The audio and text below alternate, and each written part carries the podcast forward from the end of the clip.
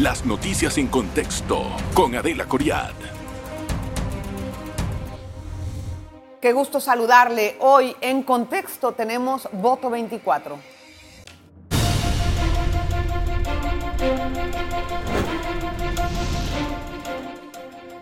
La nueva lectura de la política cuando se acerca la fecha de la elección popular, ¿cuál va a ser eh, realmente el, el tema que van a tocar todos los políticos para más adelante?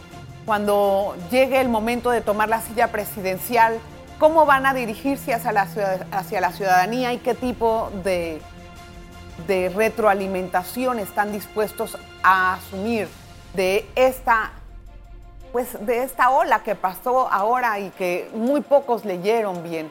¿Cuál es el país que vamos a proponer para la ciudadanía en los próximos años después de toda esta situación del poscierre de la mina?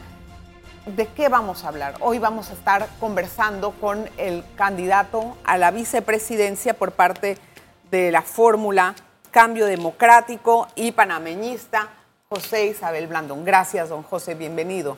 Gracias a ti, Adelita. Gracias por estar con nosotros. Bueno, es, importante, es importante primero entender que después de todo lo que vivimos en noviembre, como ciudad, como, perdón, como, como sociedad y colectividad, la lectura de los políticos hacia la ciudadanía debe de ser totalmente diferente a la que tenían antes, creo yo. ¿A usted le cambió su lectura? Mira, en parte, yo creo que definitivamente hubo un despertar ciudadano que uno podía haber visto en julio del año pasado unas primeras señales de lo que podía venir. Y, muchos habíamos hablado de que en cualquier momento una situación X terminó siendo el tema de la mina, iba a generar una explosión social, pero sinceramente tampoco pensaba que iba a ser de la magnitud que lo fue y la participación tan variada de personas en las protestas, de jóvenes, adultos, gente inscrita en partidos, gente no inscrita en partidos. Fue una protesta bastante masiva como no la había visto desde los tiempos de la cruzada civilista.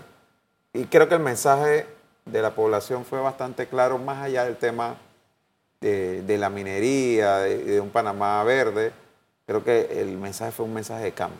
Sí, pero eh, ¿cuál es el cambio? la gente diciendo esto tiene que cambiar. ¿Y cómo ustedes van a cambiar?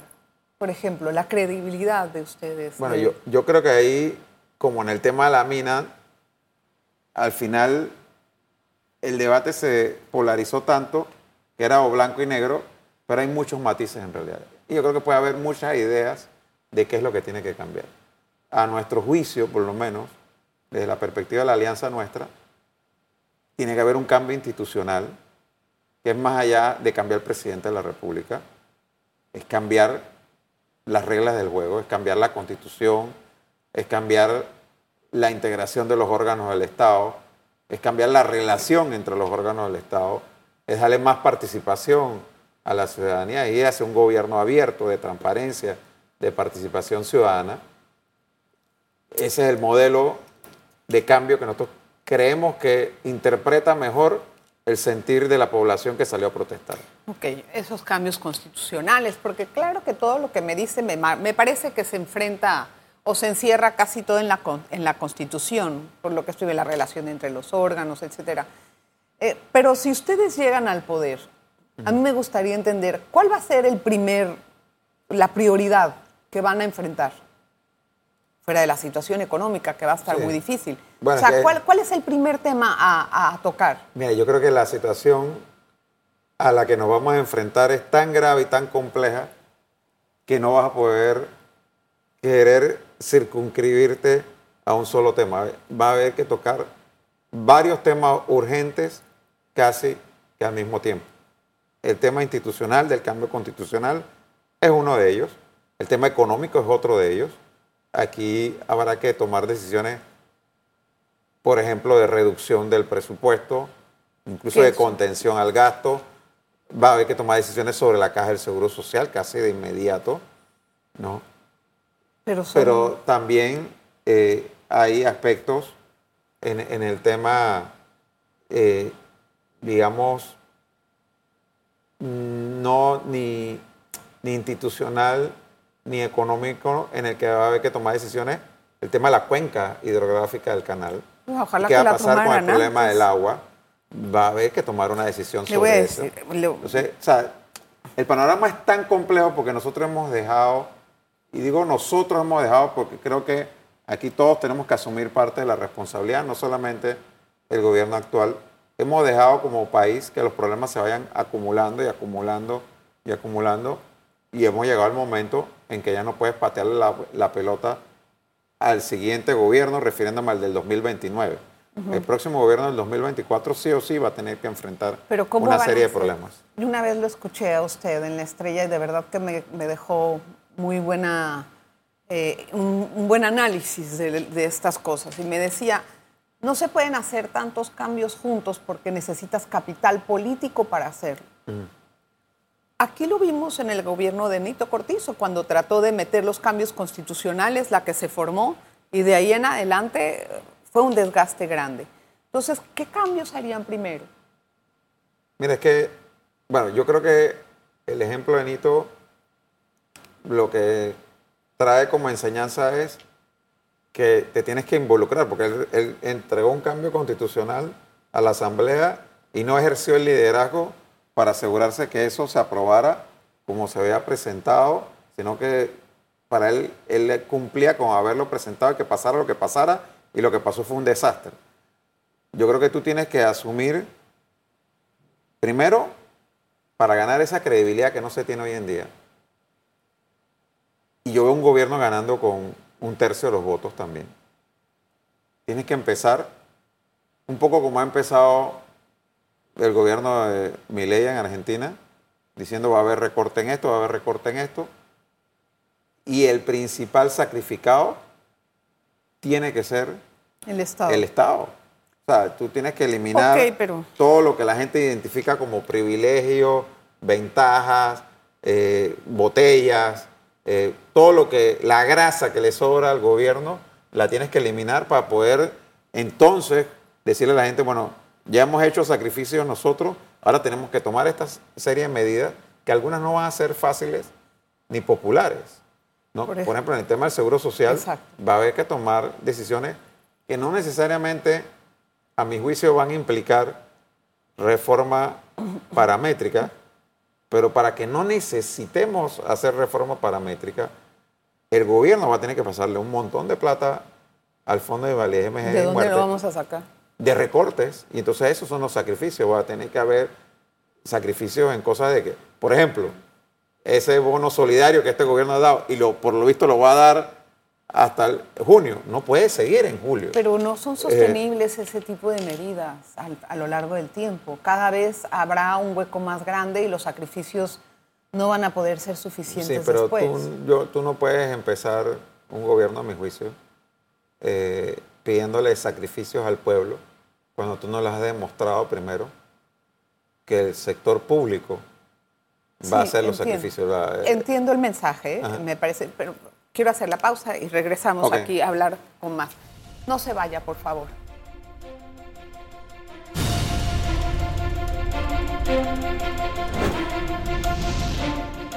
Temas prioritarios a tratar va a ser en el próximo gobierno o en el próximo año más bien. Le voy a hacer uno del que no nos vamos a salvar nadie, ni siquiera un partido político, perdón, el agua. El agua va a ser un tema prioritario para los próximos meses. Vamos a ver cómo vamos a manejar la administración del agua de aquí a, a que termine mayo, junio, porque se, se va a extender este periodo de sequía. Ese es un tema. El otro es la parte económica, el grado de inversión, las reformas constitucionales y la caja de seguro social. Usted me ha dicho nada más de la caja. Ah, Por ahora hemos hablado de la caja. Sin embargo, el presupuesto que van a recibir ya va a estar listo de este gobierno. Eso es lo que quiero pensar, porque eso es lo que Sí. vamos a ver, ¿no? De ahí en adelante van a poder hacer algunos ajustes a eso. Pero no sé si tanto, en realidad no sé qué tanto puedan ahorrar, sino que realmente ese sacrificio de usted- del que usted me dice lo veremos en el año 25. No, mira, yo creo que hay medidas que se pueden tomar de inmediato. Te digo de la experiencia que tuve eh, como alcalde. Yo llegué y había un montón de contratos que se vencían el 30 de junio y yo empezaba el 1 de julio y lo que hice fue no renovar ninguno de esos contratos. Y nosotros comenzamos a ver en la práctica donde si había gente que realmente se necesitaba contratar y donde había, era botellas que estaban Que cobrando sin ir a, a- trabajar o eran cargos que no era necesario volverlos a llenar.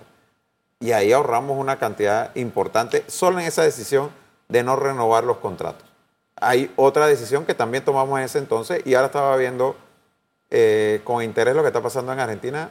Lo he dicho otras veces, yo no concuerdo con muchas de las cosas que dice mi ley, pero sí creo que uno, actuando responsablemente, tiene que cortarle mucha grasa a los estados, especialmente en Latinoamérica. Y, y, por ejemplo, él agarró y dijo, no voy a darle continuidad a nada que hubiese sido contratado por el gobierno eh, anterior que no esté en ejecución todavía.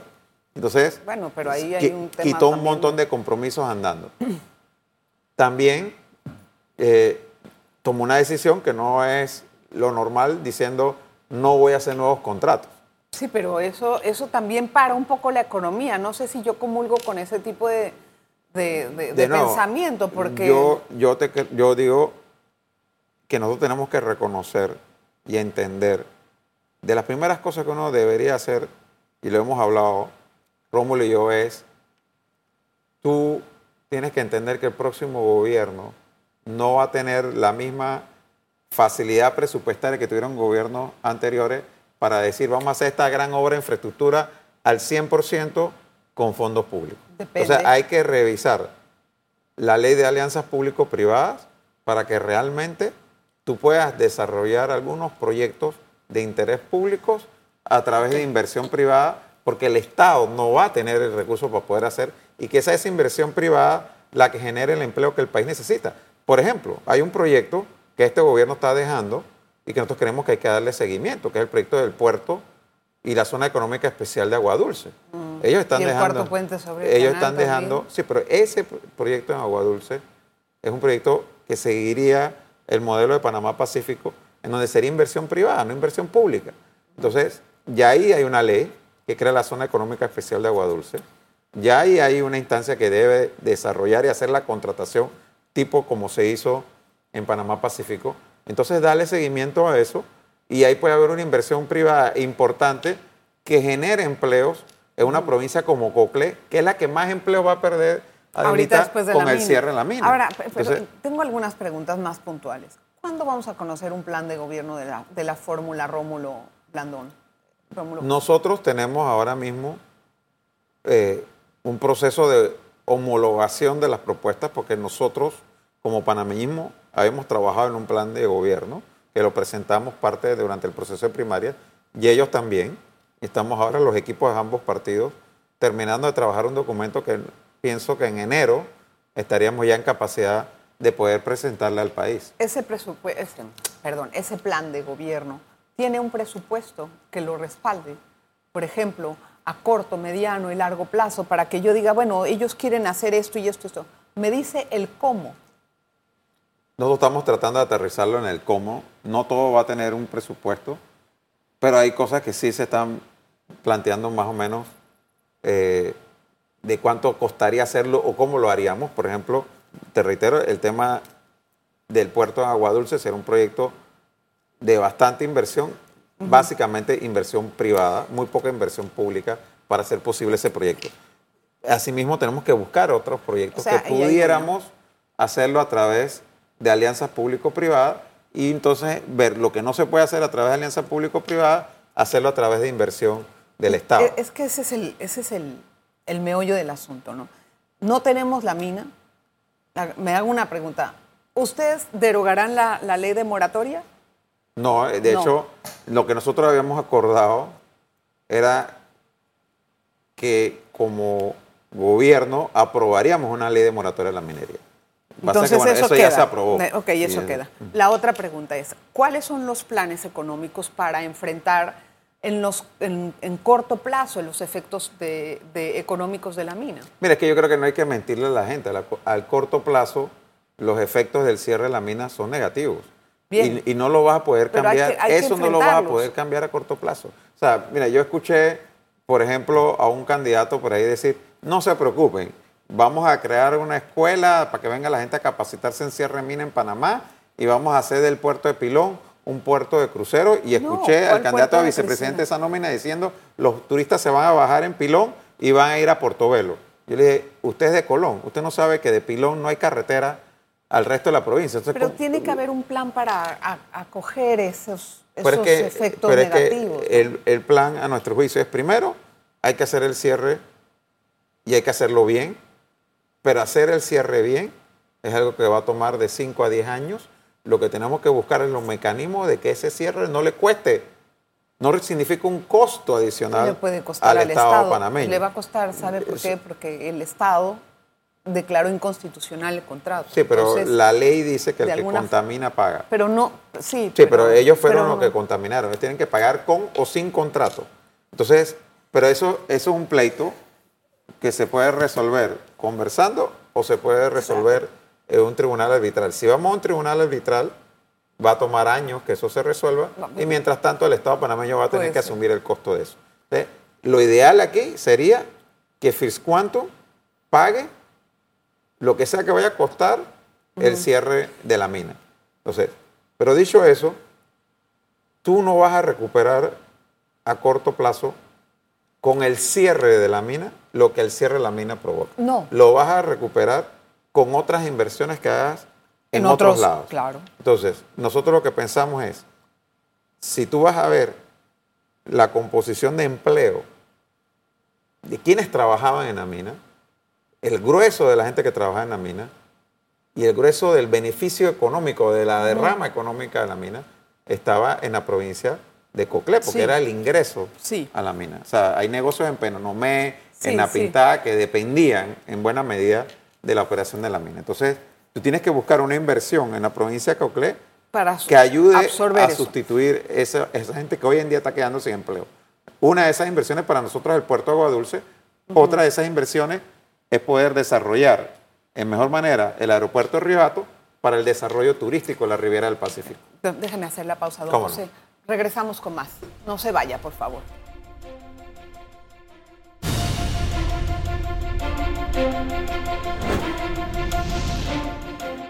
Hoy estamos conversando con el candidato a la vicepresidencia por la fórmula del panameñismo, de, cambio democrático y panameñismo, Rómulo Rux. ¿Usted cree, don José, una pregunta suelta, que esa, eh, la, situación o la posición del señor Rómulo les resta ahora un poco de ventaja frente a sus, eh, sus competidores por el asunto de la mina? Mira, yo creo que definitivamente el tema de las protestas alrededor del contrato de ley de la mina afectó.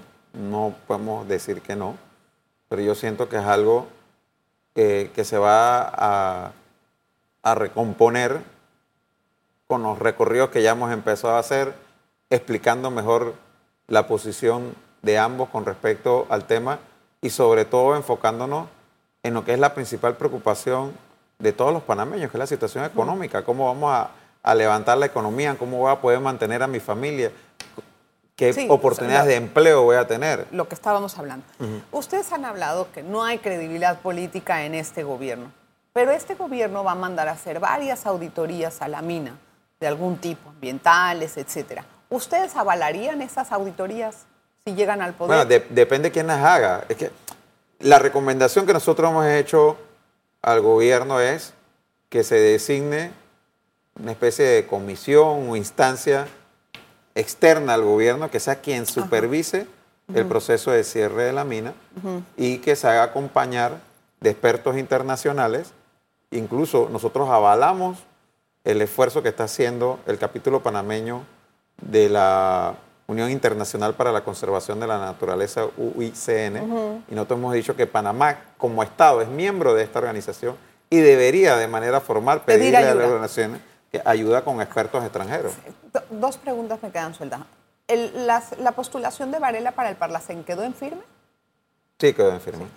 ¿Qué espera del discurso del presidente de Nito Cortizo ahorita? Es el último que queda ahorita en, o sea, por hacer. Es el último eh, discurso del presidente en la Asamblea. ¿Qué expectativas tiene? Ninguna, la verdad. No sé si ni siquiera si se atreverá a ir a, dar el discurso, ¿no? Este, pero esperaría en todo caso más de lo mismo. Va a terminar su periodo como lo empezó, echándole la culpa de todo a los gobiernos anteriores. Eh, la carta de la victimización, que a él le tocó bailar con la más fea porque le tocó la pandemia, le tocó todos estos problemas, pero al final tú corres para presidente de la República sabiendo que tienes que ser presidente del país y asumir el liderazgo del país en las buenas, en las malas y en las feas también. A mí me llamó mucho la atención que cuando era la situación de noviembre, que esto era un caos, no había falta de, no había liderazgo por parte del gobierno, porque lo vimos todos. La oposición tampoco tomó ese lugar. ¿Por qué? ¿Qué pasó con todos ustedes? No, mira, en mi caso yo salí muchas veces a, a plantear nuestra posición y a plantear alternativas, pero yo creo que las cosas se salieron de control porque hubo un movimiento ciudadano que no tenía un, liderazgo claro. Claro. No, fue una explosión social literalmente, y las explosiones sociales por definición no tienen liderazgo claro. Y el gobierno simplemente no asumió su control y, nadie podía asumir, eh, eh, Adelita, la posición del gobierno, porque ninguno de nosotros tenía la posibilidad de tomar decisiones que solo el gobierno podía tomar. O sea, en un momento dado, llamar a una mesa de diálogo, llevar a, o sea, ¿qué hacía yo? Me pongo, ah, bueno, voy al cierre eh, allá en Tierras Altas a decirle a la gente que estaba cerrando que la abriera. Me va a decir, ¿y tú quién eres para venir a decirme aquí que abra? Sí, pero en, ese sentido, no sé, yo hubiera esperado tal vez una actitud más activa de parte de la oposición, no sé si estoy equivocado. O sea, yo vi que nadie salía a hablar, ni siquiera los que estaban a favor ni los en contra, nadie salía a hablar. Yo creo que mucha gente salió a hablar, no, difiero en eso. Lo que pasa es que nadie se atrevió a ir en contra de lo que parecía... De la masa explosiva. De, lo que estaba planteando la masa. Pues, Porque había blanco y negro. Tratando de irse con la corriente. Entiendo. Eh, eso es lo que tal vez yo, este, no es que estaba esperando a alguien que fuera en contra, sino alguien que llenara ese vacío. Eso es lo que yo pensaba que iba a pasar. Bueno, eh, em, a su parecer, eh, ¿cuánto puede costar ese cierre de la mina? ¿Ustedes han hecho algunos números internamente? No, yo he escuchado a algunas personas hablando, he, estado oyendo cifras entre 5 mil a 10 mil millones de dólares. ¿En qué? Mm. ¿En qué? Es que lo que, lo que va, lo, uno se ha tenido que poner a estudiar de esto. Hay dos periodos en realidad, el periodo de cierre y el periodo de post-cierre, le llaman. en el periodo de cierre, tú tienes que tener cuidado de por lo menos lo que somos eh, las tinas de lavado, que, sí, le llaman. E, esas tinas, que son más de 2.000 hectáreas en el proyecto de, la mina, tú tienes que tener un especial cuidado porque si eso se llega a derramar más allá de la tina, va a contaminar mucho más y el daño va a ser peor de lo que se quería evitar.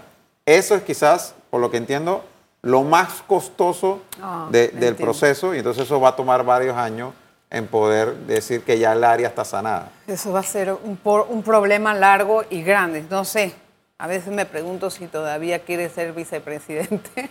Bueno, me lo han preguntado varias veces, pero, pero bueno.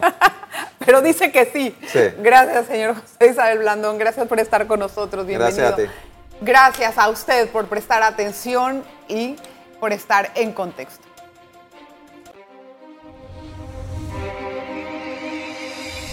Las noticias en contexto con Adela Coriad.